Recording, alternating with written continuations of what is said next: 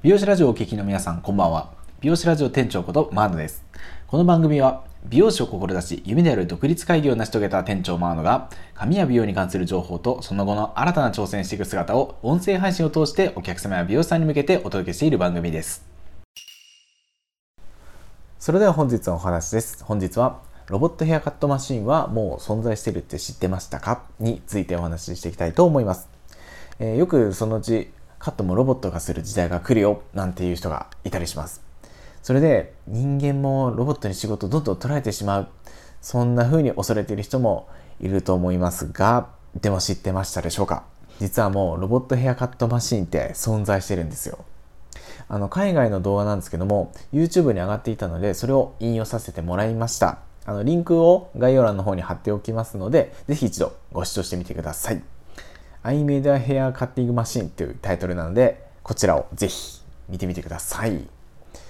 で、これ、あの、見た方はわかると思うんですけど、これ普通にすごくないですかね？あの、仕組みとしては、掃除機みたいなもので、こう髪の毛をこう吸い上げて、その吸われたことにより髪の毛が立ち、その状態をハサミで切るという、そういう仕組みなんですけども、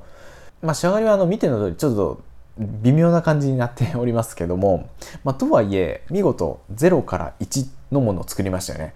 これは本当に素晴らしいことだと思います。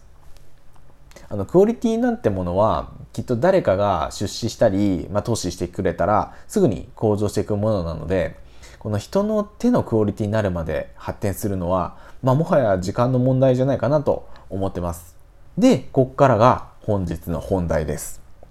じゃああなたはロボットに髪の毛を切ってもらいたいですかってところですね。まあ、近い将来、ロボットが人と同じクオリティでカットができるようになると思います。そうなったら、あなたは担当する美容師さんにロボットを選びますか？それとも人を選びますか？そういうことなんです。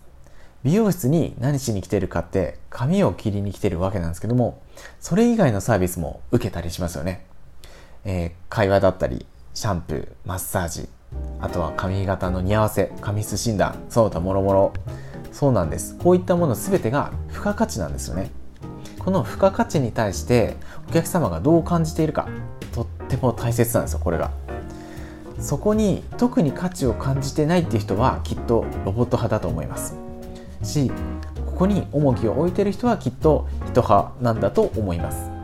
まあおそらくなんですけど1000円カットに行くタイプの人はロボットにやってもらってもいいかなと思うはずです。なぜなら重要視している価値観が近いからなんですよ。でも美容室に行って美容師さんと会話したりおもてなしをされたい方は既存の美容室にそのまま通うと思います。でも結局どっちつかずになってしまっている中途半端な美容室はどっちにもなれずにこのまま時代が進むことによって衰退してしまう恐れがあります。だから通常メニューはもちろんのこと僕はもっと付加価値をお客様に提供できるようにそう考えております。例えばですけどあそこの美容室に行くといつも有益な情報が聞けるとかここの美容室はパーソナルな接客をしてくれていつも癒される。といったようにロボットには真似ができないサービスを提供する必要があります。だから美容室もロボット化したらどうするって聞かれますが僕は付加価値の向上を目指します。で近い将来美容室はここでパキッと二極化すると僕は予想しております。まああの美容室に限らず社会全体的にまあそうかなと。そういうふうに予想してます。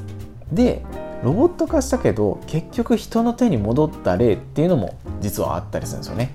それがマッサージチェアなんですよ。これいい例ですね。何十万円も払って購入したのに結局使わなくなって部屋の片隅に追いやられ洗濯も置かれているっていうのはよく聞く話です。それでマッサージをされたかった当の本人はどうしてるのか。近くのマッサージ屋さんに行って人の手によるマッサージを受けているんです。ロボット化を図ろうとしたけど結局失敗して人の手に戻ったっていうわけです。美容室にも似た例があって一昔前に自動シャンプーマシンっていうのがあったんですよ。美容関係者の人はねこう懐かしいと思う代物だと思いますけど、まあ、一部の店舗で置かれていました。でこれ僕も実際見たことあるんですけどこの評判っていうのはね超微妙だったんですよね。現れてない箇所があるとか泡が残ってるとかすすぎ残しですね。などまあ散々な意見が多かったんですよね。であの、まあ、どういったものかっていうとあの通常のシャンプー台あるじゃないですか。あれをそのままこう後ろに倒してそしたら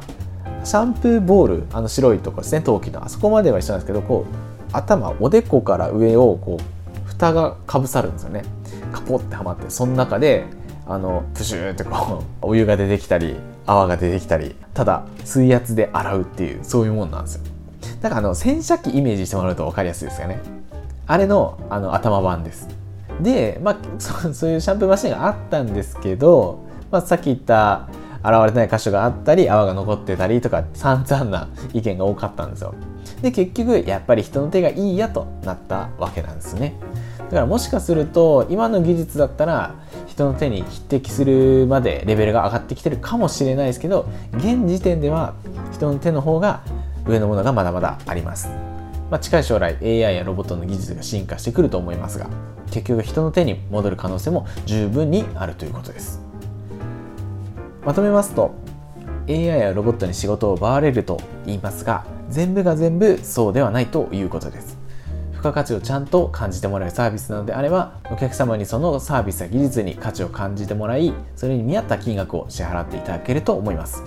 なので今我々サービスや技術職が取るべき行動としては付加価値を向上させてそれをどううまくお客様に伝えるかです。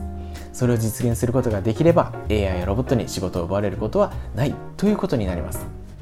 しかしそれができなければ淘汰される覚悟は必要かもしれません。僕は前者の付加価値と向上にぜひ勤しみたいと思います。僕の話がちょっとでもいいなと思った方はこの番組を応援する意味合いも込めてぜひともいいねボタンフォローボタンを押していただけると励みになります。今回お話しした内容はノートにもブログとして無料で公開しております。今回内容を文字で読みたいという方は概要欄にリンクを貼っておきますのでそちらもぜひ読んでいただけると幸いです。また気になることや聞きたいことなどありましたらコメント欄の方にまでよろしくお願いします。さあそろそろロタートの時間になりました。最後まで聞いていただきありがとうございます。またお会いしましょう。それでは。